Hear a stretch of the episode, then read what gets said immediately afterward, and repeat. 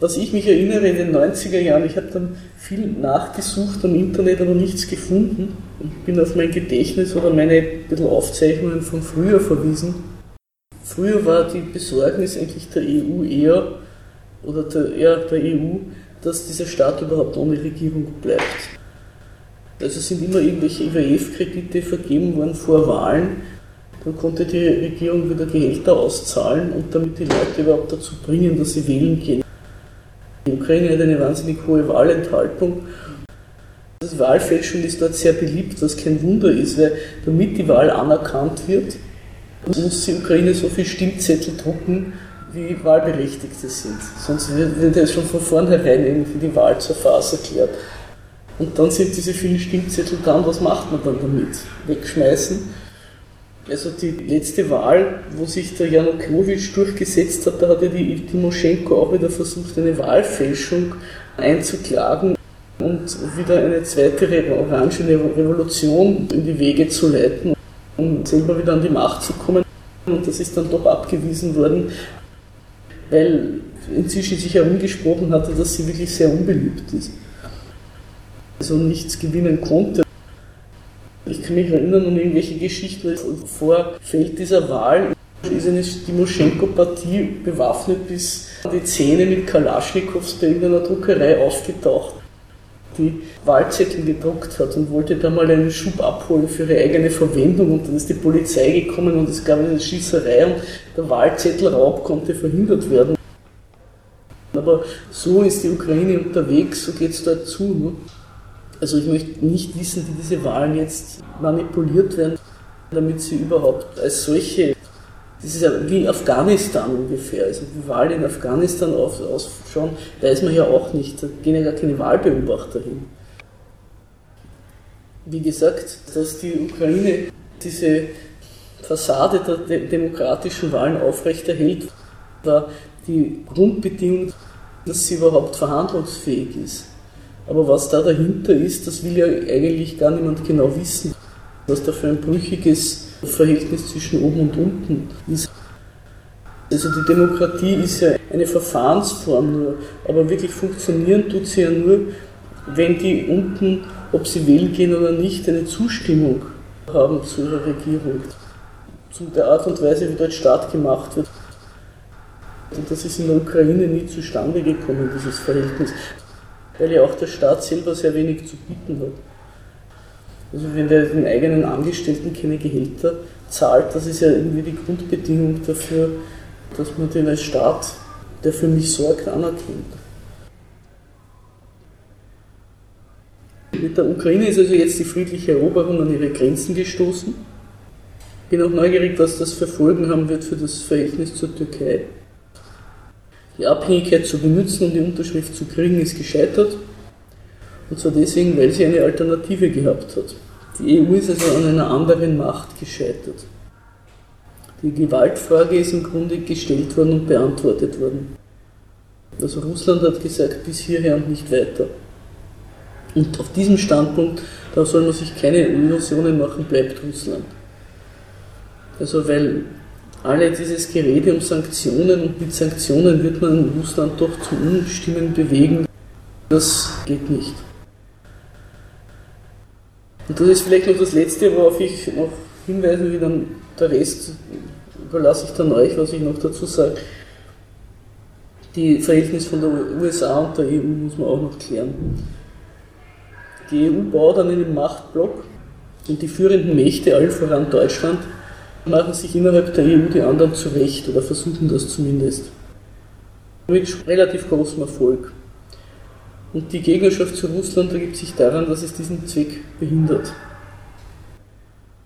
Die Zurückdrängung Russlands, des russischen Einflusses, ist ja gerade auf dem Balkan gar nicht friedlich ausgetragen worden. Ob sich die USA oder die EU oder Deutschland mit ihrer Expansion übernehmen, das stellt sich immer erst nachher heraus. Äh, die EU ist aber letztlich immerhin, das darf man auch nicht vergessen, als Projekt, als Gegnerschaft und Gegnerschaft auch zu den USA entstanden. Also man wollte sich zusammentun als europäische Staaten, um mal der USA ihren Weltmachtsanspruch zu bestreiten. Gleichzeitig beruht dieses Spannungsverhältnis auf der Abhängigkeit von der NATO. Aber beim Irakkrieg 2003 hat die EU, also die wichtigen Länder der EU, sie haben sich verweigert. Da war ihnen sogar Russland als diplomatischer Partner recht. Und so hat die EU auch immer wieder zwischen beiden Seiten laviert.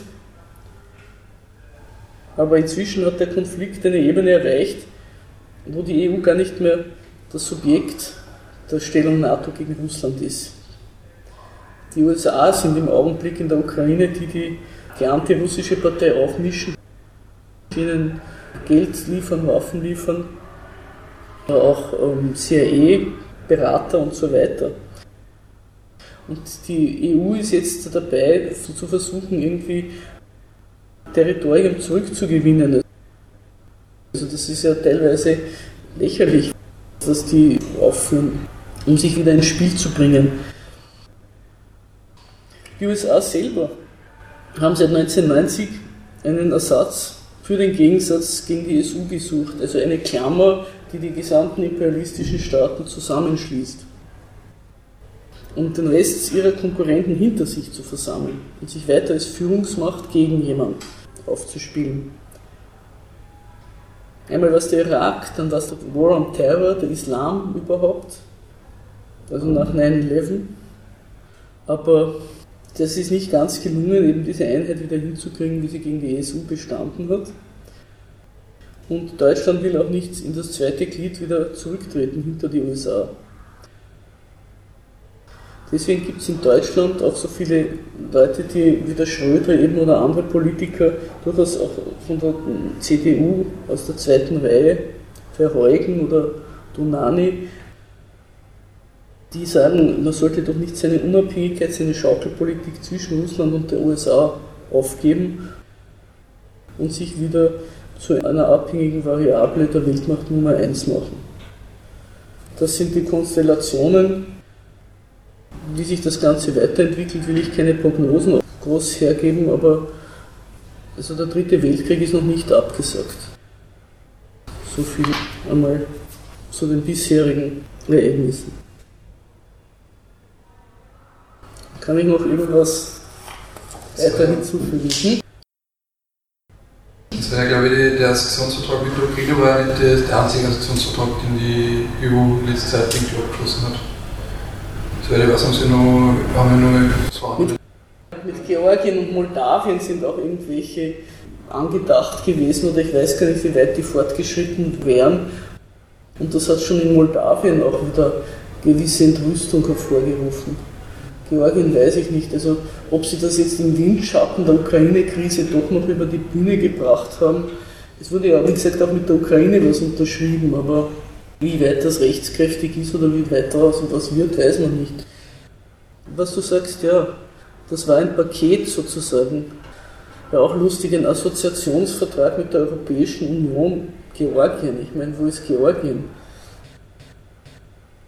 Man hat ja erst zur Wende mitgekriegt, was da alles für Minderheiten sich tummeln auf dem Gebiet der Sowjetunion und auch anerkannt sind mit Volkstanzgruppen und Radiosendungen.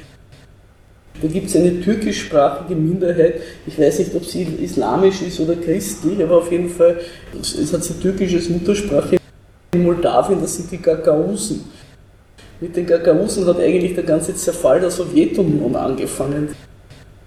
Da hat man die auf einmal kennengelernt, die haben das erste Wirbel gemacht. Und die sagen, wenn der Assoziationsvertrag mit, von Moldawien mit der EU unterzeichnet wird und die haben so ein paar Enklaven in dem ohnehin nicht großen Moldawien, dann treten sie aus Moldawien aus und schließen sich Transnistrien an. Transnistrien wollte sich übrigens vereinigen wieder mit Moldawien und das ist an dem Einspruch der EU gescheitert. Weil die wollten auch eine föderale Verfassung unter die gesagt, unter den Bedingungen dürfen sie sich nicht vereinigen. Die Ukraine ist zur NATO, ist von, von Deutschland ausgegangen, dass Deutschland das verhindert hat. Ja, Vor ein paar Jahren. Da gab es Verhandlungen und es ist von Aha. der deutschen Diplomatie verhindert worden, sozusagen. Auch dann ein Gegensatz zwischen NATO und EU oder zwischen Deutschland und der USA. Auch dazu weiß ich nichts. Ich weiß bloß, dass es in der Ukraine nicht die nötige, also gerade ein Moment der Orangenrevolution war, dass sie eine NATO-freundliche Partei an die Regierung bringen wollten. Aber es ist an diversen, ich weiß jetzt nicht genau was in der Ukraine, aber es war irgendwie klar, dass das in der Ukraine weder vom Militär noch von Russland äh, geduldet worden wäre. Und wie dann der Janukowitsch wieder an die Macht gegangen ist, war das endgültig weg vom Fenster. Also es war irgendwie, ich erinnere mich dunkel angedacht, eine Volksabstimmung, die dann wieder abgeblasen worden ist. Klar war, die geht nie für die NATO aus. Deutschland, wenn du sagst, mag sein, aber also ganz gerechnet ohne die Ukraine kann man es auch nicht machen. Ne? Auch wenn man den Eindruck hat, dass das die alle gerne machen würden, aber es, es geht nicht. Weil es ist eben wirklich nicht der Kosovo. Es halt doch in etwas andere Dimensionen. Und der Gorbatschow zum Beispiel, der hat sich ja wahnsinnig geärgert über diese ganze Geschichte auf dem Maidan und hat also auch völlig für Putin Stellung bezogen und hat gesagt, es war seine Bedingung, die hat er sich leider nicht schriftlich geben lassen für die deutsche Wiedervereinigung, dass die NATO nicht an die Grenzen Russlands vorstoßt. Das ist in einem Fort gebrochen worden. Zum Beispiel mit der Orangenen Revolution sind eben zwei Politiker an die Macht gebracht worden, wo sich der Westen gedacht hat, also in diesem Fall sowohl die USA wie die EU in schöner Einigkeit, dass sie jetzt Figuren dorthin praktiziert haben, die das machen werden, was sie wollen. Und kann natürlich auch irgendwie vergessen, dass die das ja im Land auch durchsetzen müssen. Das haben sie irgendwie gemeint, das ist so eine Selbstverständlichkeit. Und dann wurde 2008 dieser IWF-Kredit vergeben.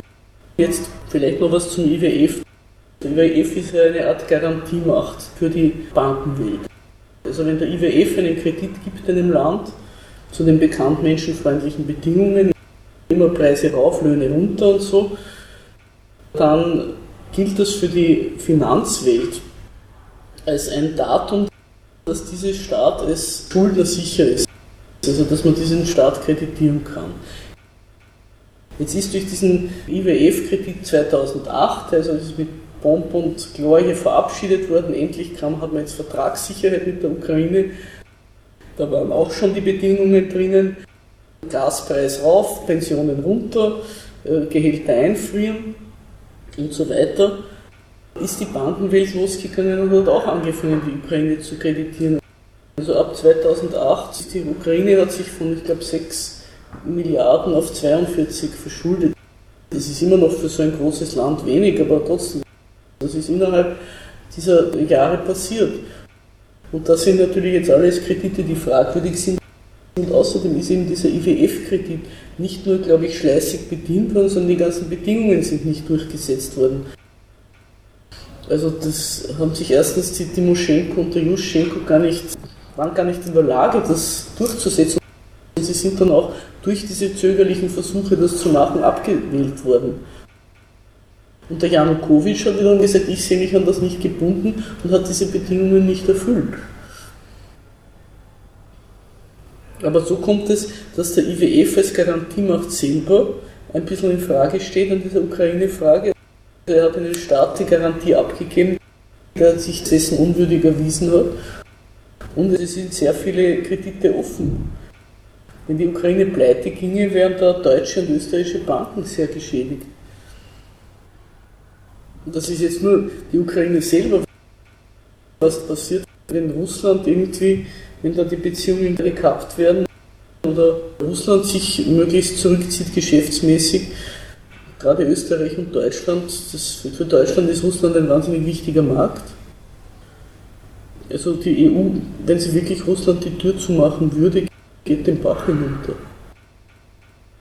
Da sind die, auch die ökonomischen Abhängigkeiten weitaus größer, als das bei diesem Sanktionsgeschrei auch nur irgendwie dargestellt wird.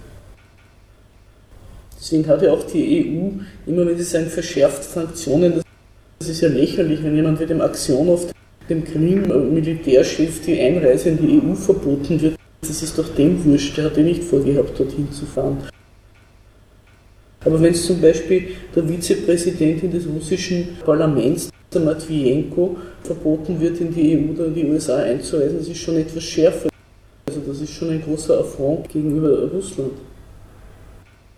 Und das Einfrieren von diesen ukrainischen Konten, das ist auch rechtlich ein völliger Präzedenzfall.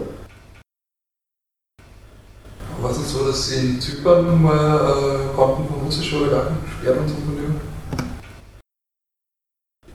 Zypern war schon ein, also gut, dass du darauf hinweist, dass also Zypern war schon ein. Von, von zypriotischen Staat selber. Zur, von wem sind die gesperrt worden in Zypern? Es war so, die Verhandlungen waren so, dass für das Rettungspaket an Zypern Zypern selber einen Beitrag leisten muss, weil sie sonst, wenn sie diesen Kredit gekriegt haben, ich glaube, hätten über 13 Milliarden, das wäre in einem solchen Verhältnis zum BIP Zyperns gestanden, dass sie den praktisch nie zurückzahlen hätten können. Es wäre also einer Schenkung gleichgekommen und das wäre wieder ein sehr schlechtes Signal gewesen an die Finanzmärkte. Also sozusagen die, die EU zahlt jeden hinaus, der in Schwierigkeiten gerät. Und darum ist der Beschluss gefasst worden, ja, sie müssen etwas beitragen. Jetzt hat Zypern sonst nichts außer diesen Einlagen in den Banken. Wem die alles gehört haben, das weiß man bis heute nicht. Also ich vermute auch, dass britische Interessen sehr auf dem Spiel gestanden sind. Ja, diese zypriotischen Banken, das sind dann ihre Aktionäre. Zypern war eine britische Kolonie und Zypern war meiner Ansicht nach ein bisschen ein ausgelagertes Filiale des Londoner City, auch für das Zirkulieren von Petrodollars. Zypern ist nämlich als Bankplatz bedeutend geworden, wie der Bürgerkrieg im Libanon losgegangen ist. Der Libanon war ja die Schweiz des Nahen Ostens mehr oder weniger und der ganze Banksektor ist dann größtenteils nach Zypern übersiedelt. Also da sind vor allem Petrodollars auch viele drinnen. Wer jetzt alles von diesen Einlagen geschädigt worden ist und wer es rechtzeitig abgezogen hat, das weiß man nicht. Aber es hat natürlich Russland und der Ukraine überall den Unternehmen gezeigt, dass ihr Geld in der EU eigentlich nicht sicher ist. Frage aus dem Publikum. Was ist eigentlich bezüglich der Einlagen bei den zypriotischen Banken damals beschlossen worden? Weiß man da eigentlich was Genaues? Naja, das haben diese zypriotischen Präsidenten nach langem Sträuben unterschrieben und sind dann mehr oder weniger abgetreten, was ich weiß. Das neu waren Neuwahlen. Also die haben da, ich weiß nicht was für Versprechungen gekriegt, das, die musste man halt zur Unterschrift bewegen damit der Schein der Souveränität gewahrt ist. Aber mit Zypern kann man das machen. Nicht? Also euer Hinweis ist vollkommen berechtigt. Ich glaube, aus dem Erfolg, den die EU in Zypern mit ihren Zumutungen erreicht hat, haben sie sich gedacht, mit der Ukraine können wir das auch machen. Da haben sie offenbar aus der Art und Weise, wie sie auch über die Interessen russischer und ukrainischer Kundenbesitzer drüber gefahren sind, haben sie sich haben sie offenbar Zuversicht gedankt, dass man mit einer solchen Unverschämtheit auch durchkommt.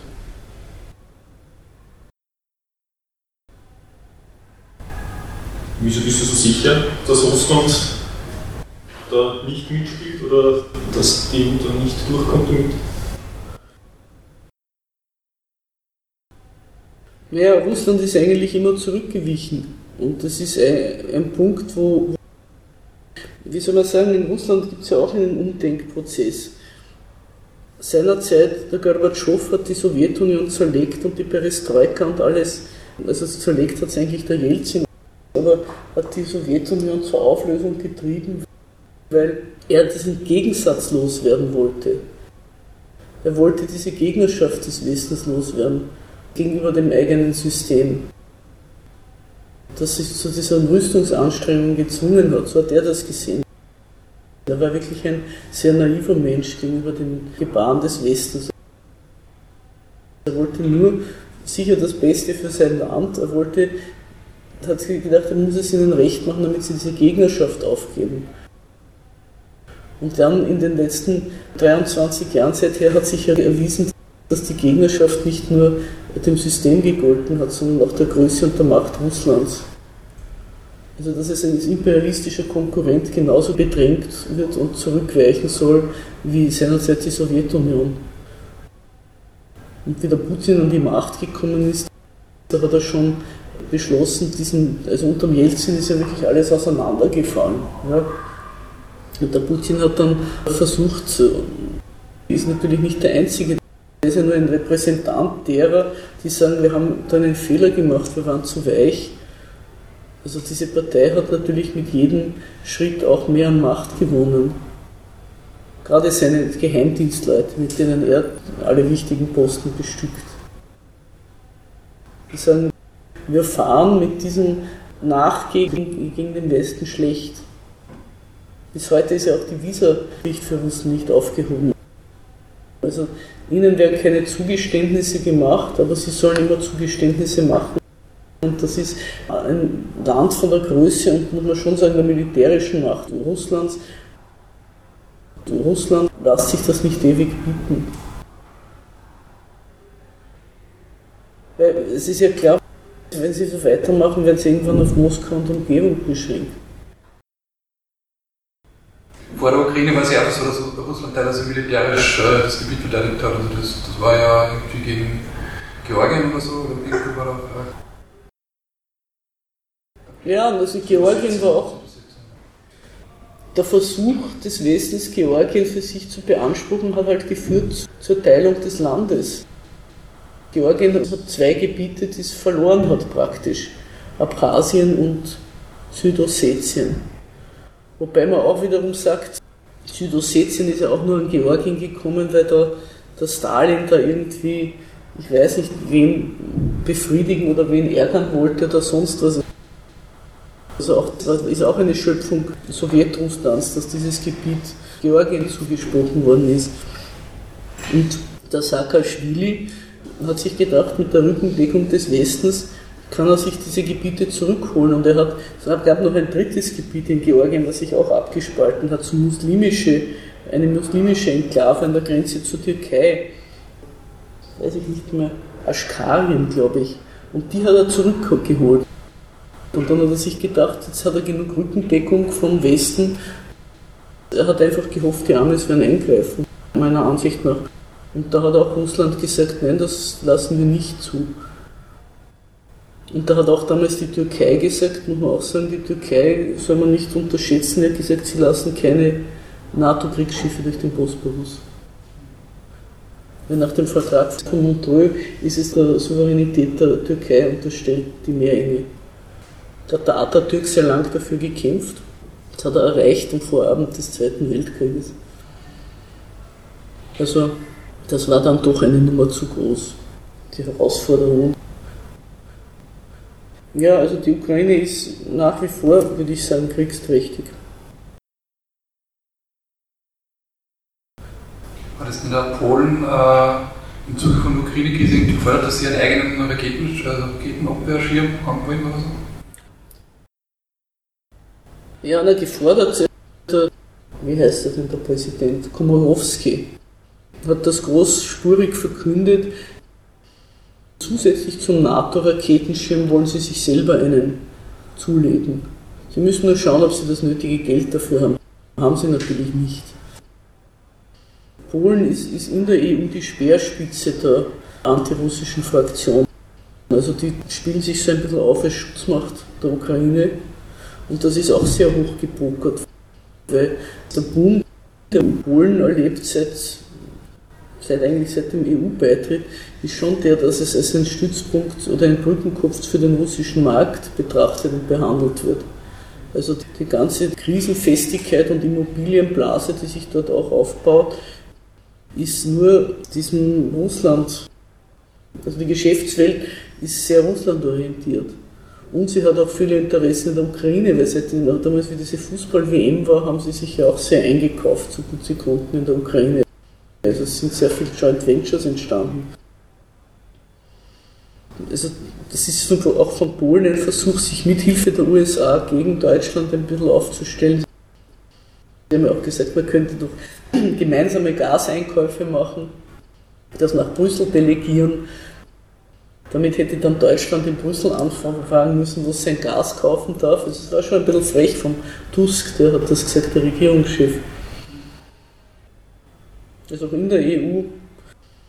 Spanien hat gesagt, ach, wenn es da Energieprobleme gibt, wegen dem soll man sich nicht beeindrucken lassen. Wir holen dann aus Algerien Gas und Öl und verkaufen es weiter und haben sich schon gedacht.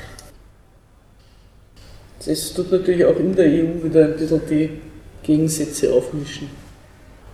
Also es war ja auch zum Beispiel, wenn ihr euch erinnert, von diesem estnischen Außenminister, dieses Gespräch mit der Ashton, was veröffentlicht worden ist, der hat ja gegen, in diesem Gespräch, das ist ein bisschen untergegangen, aber wirklich Besorgnis geäußert, ob das gut ist, was die EU in der Ukraine macht. Und was für Leute sie da an die Macht bringt. Also der hat auch ein bisschen gedacht an Estland. Für diese Staaten ist das alles sehr, sehr unerfreulich, weil die sind sowieso wirtschaftlich am Sand. Und wenn jetzt das Russland-Geschäft auch noch eingeht, dann ist überhaupt dort Pleite angesagt. Also was das alles ökonomisch für die EU heißt, das ist natürlich auch noch nicht ausgestritten. Aber sie sägt, würde ich einmal sagen, an ihrem eigenen Ast.